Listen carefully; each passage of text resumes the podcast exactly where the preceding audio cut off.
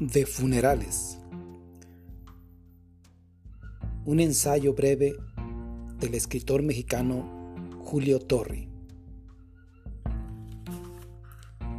Hoy asistí al entierro de un amigo mío.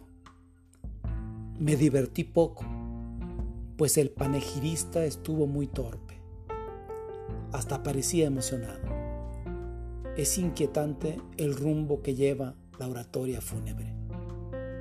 En nuestros días se adereza un panegírico con lugares comunes sobre la muerte y cosa increíble y absurda, con alabanzas para el difunto. El orador es casi siempre el mejor amigo del muerto, es decir, un sujeto compungido y tembloroso que nos mueve a risa con sus expresiones sinceras y sus afectos incomprensibles. Lo menos importante en un funeral es el pobre hombre que va en el ataúd.